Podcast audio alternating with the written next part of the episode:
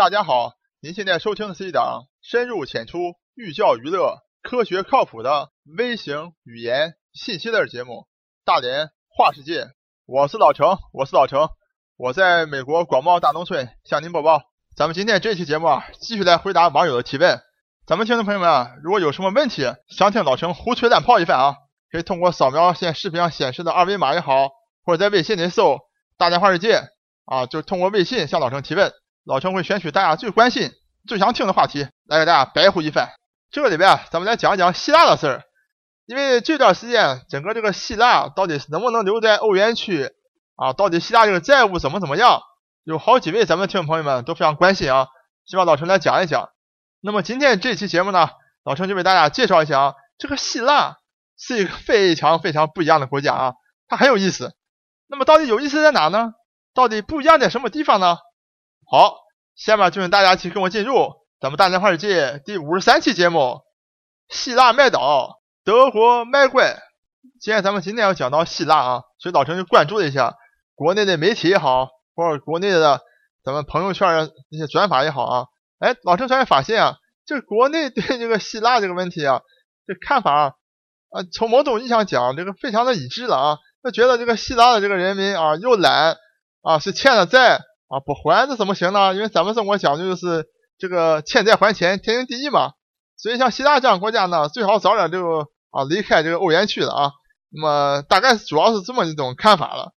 可是事实呢，演变的到现在啊，并不像大家想象当中那么样一个清楚啊，那么一个是非黑白。我相信大家还记住啊，两三年以前有这个欧债危机啊，还弄出了所谓这个欧洲五国啊，有什么意大利呀、葡萄牙呀。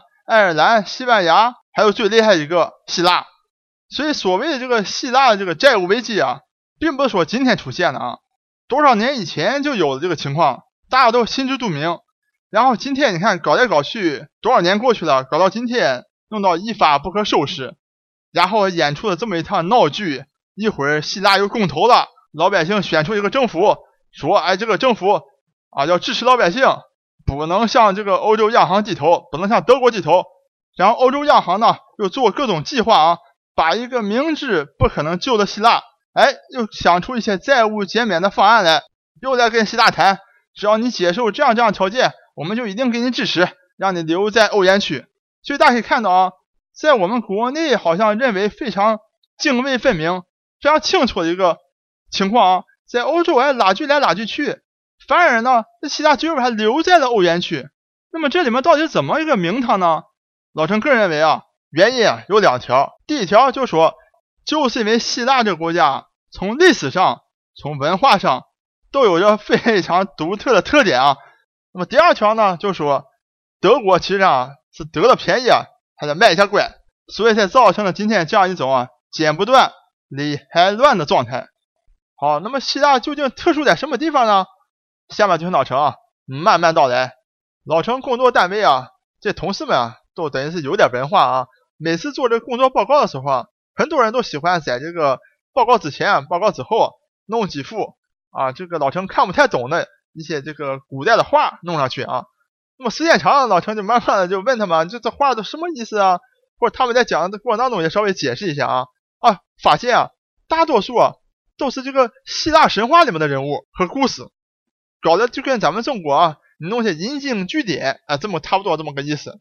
那么老陈为什么讲这个呢？就想通过身边的这么简单的一个事儿啊，告诉大家，就所谓的美国的文明或者是西方的文明，这个发起源在哪里啊？就是古希腊呀。可以这么讲，那么现代西方文明里面的什么宗教也好，美学也好，或者是整个哲学也好，如果你追溯的话，哎，都追溯到这古希腊去了。所以这个希腊这个国家，虽然现在的这个希腊人啊和古希腊人应该不是同一种人了，但是这个地方还是这个地方呀。大家可以看到，如果你到希腊去旅游，去到这个雅典城，雅典城没有什么，有最著名的卫城，里面有最著名的帕特农神庙。这帕特农神庙可不得了的，里面供奉着谁呀？就是女神雅典娜呀。可能老陈一讲出这个雅典娜这个名字啊，可能。呃，看过《圣斗士星矢》的都非常知道雅典娜女神。大家可以想象，这个希腊整个这个神话、整个这个文化传播和影响力有多大？圣斗士星矢，因为日本人画的漫画都把这个雅典娜直接就拿来做漫画里面最重要的女神了。在这个传说当中啊，这雅典娜女神啊也确实不得了啊。在希腊神话当中，诸神之神就是宙斯，那么宙斯呢就和这个智慧之神啊莫契斯结婚了。结婚以后呢，莫契斯就怀孕了，怀了这个孩子正是雅典娜。那么这个宙斯是众神之神呢，这能力最大的、最强的。那么他怕这个他和这个莫契斯生的孩子呢，生出来以后啊，比他自己能力还要强。因为你看，结合了父母这个双方优势以后，是不是下一代是不是更强了？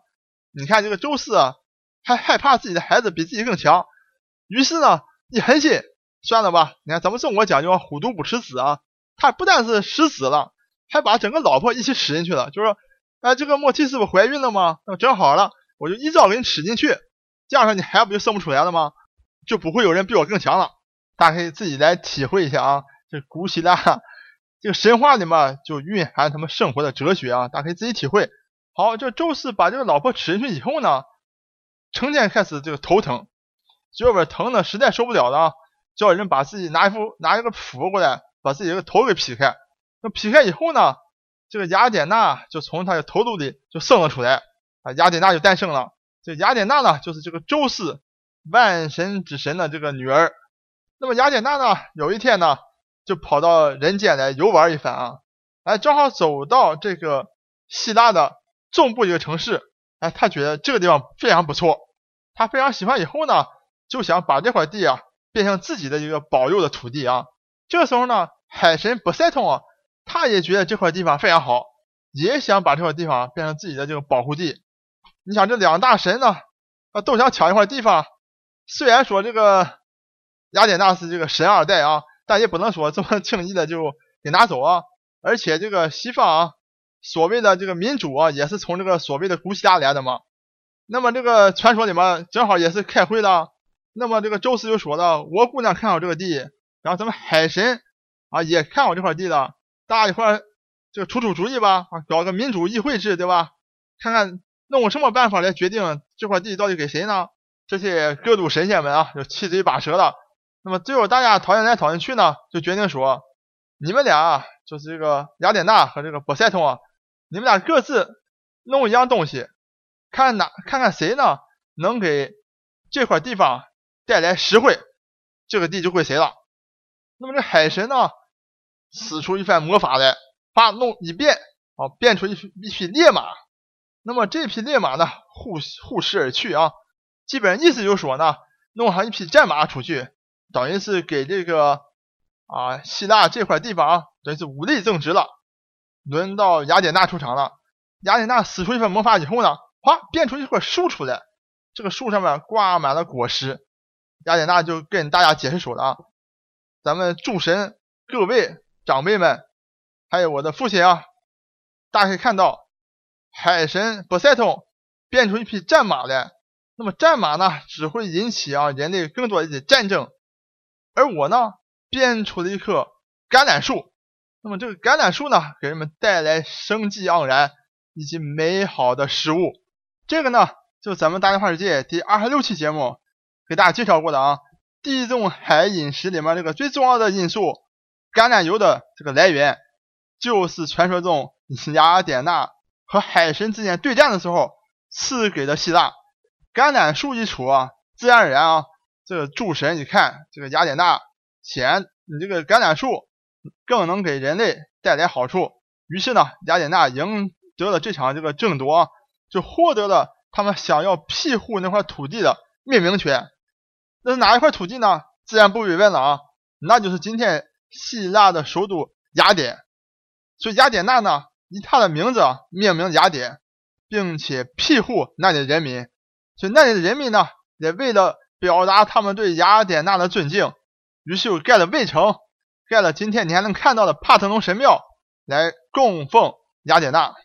所以不管你认为这是一个传说，这是一个神话也好，或者怎么样也好，那么古希腊雅典，今天雅典这座城市。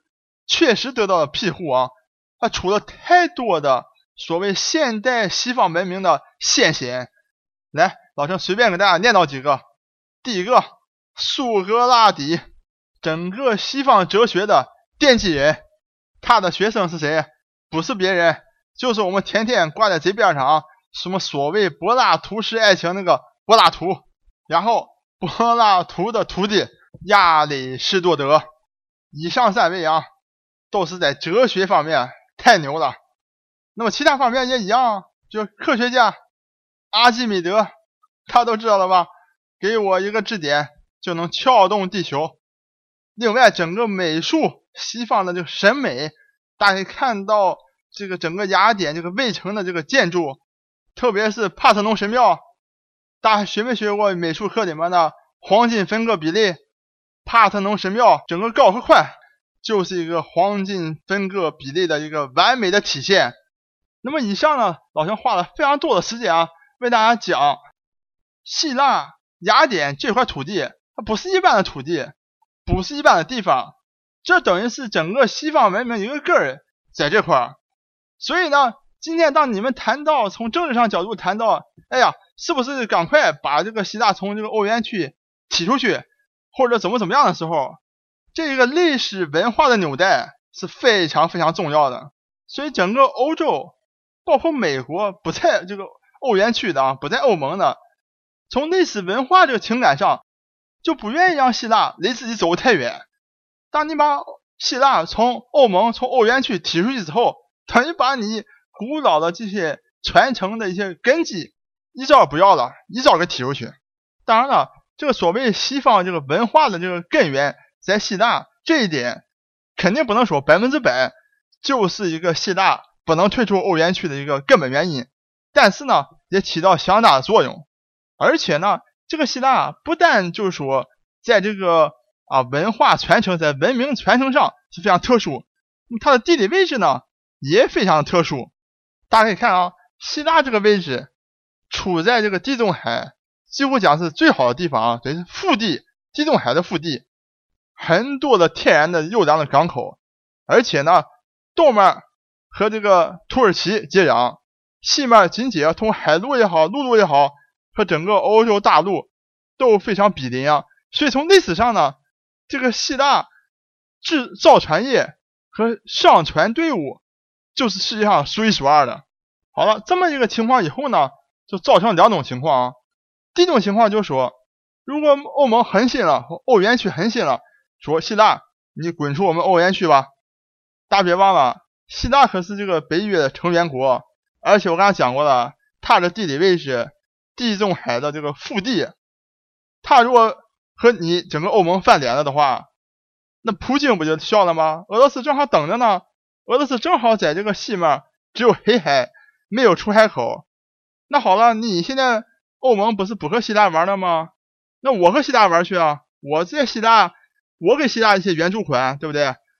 然后希腊你给我筑个港口。哎，俄罗斯有这个出海口的，所以从军事角度来讲，整个欧元区的国家万万不能和这个希腊这边撕破脸啊！撕破脸之后，好了，这个希腊说的邀请俄罗斯进来，对吧？免费的给我提供石油也好，天然气也好，或给我点这个金元，是不是？我把这个场地租给你，你俄罗斯军队来了随便弄。所以这是我刚才讲过的，由于希腊这个特殊的地理位置所造成的一个情况。另外一个情况就是说，正因为希腊有那么独特的这个地理位置啊，所以大家可以看到，希腊地中海美景，蓝天碧海，而且希腊那个房子建筑也都非常的有特色啊，有这个白色的这个房子，然后蓝色的屋顶和整个天空都非常的映衬啊，以及爱琴海的无限美景，所以正是这个情况呢，造就了希腊是一个。以旅游为经济支柱的这么一个国家，那么它整个这个旅游事业呢，占了国家百分之二十啊。另外，老陈讲了，希腊很多港口，很多这个商船队伍啊。希腊曾经是世这个世界上等于是这个商船货运公司最牛的公司都在这个希腊啊。希腊还出过这个世界首富，就是当年希腊的这个船王，养了一大堆船啊。大家都知道，零八年经济危机以后。啊，国际上这个货运啊，这个不是那么样的兴旺以后啊，所有的航运的公司全部都是亏损，所以更加导致整个希腊整个的实体经济啊大幅度萎缩。所以，当我们国内人啊以为这个希腊人非常懒的时候，实际上老陈可以告诉大家，希腊人不是懒，问题是他没有什么东西可以干了。现在，当你处在全球化，当你的分工就是说，哎，你有美景，别人到你这来旅游的时候，全球化给你的分工是你有货运的这个上船队伍公司。当这个没有那么多货物运输的时候，那你这公司就等着赔钱啊，等着破产啊。所以，希腊人。不是说他不想干活，真的是没有活给他干。所以当希腊没有任何产业能够救希腊的时候，那他只能够接受整个欧洲央行给他的改革意见里面，可以讲这个改革意见啊，等于是丧权辱国，等于大家可以想象，要求希腊很多的国营公司，要求希腊你很多的港口也好，全部要进行私有化，就简单讲就是卖了啊。今天题目就是讲嘛，希腊要卖岛嘛，为了筹钱，为了改革削减预算，基本上可以讲很类似于咱们这个鸦片战争打败以后啊，到了一种丧权辱国，到一种割地赔款这么种地步。大家想一想，简单讲就是割地赔款啊，把自己的港口、小岛都卖出去，来满足欧洲亚行的要求。那么今天呢，老陈为大家介绍一下啊，希腊它整个非常独特的这么一个国家啊。可以讲，它的关系和整个所有西方国家啊，都是有一种剪不断、理还乱的这么关系。所以大家可以看到，整个所谓希腊这个债务问题，这个整个缠绕了好多年啊。而且为大家介绍的，正是因为希腊这么独特的一个地理环境啊，天然的这种优势，所以造成了希腊人呢，你并不能说他因为懒，而是因为说他确实没有什么活可以干了。在今天的全球化的分工之下。那么老陈为什么题目上有德国是卖怪呢？另外老陈看这个国内的新闻报道啊，说这个德国人太勤劳了啊，而且经济工业都太好了，真实情况是这样的吗？请听老陈下回分解。我是老陈，我是老陈，我在美国广袤大农村向您播报。本节目一切观点均属个人观点，一切材料均来自网络。本节目不对你的生活方式。构成任何指导。参与话题的讨论，请关注我们的微信公众账号“大连花世界”，或者在新浪微博大连花世界，我们等你来吐槽。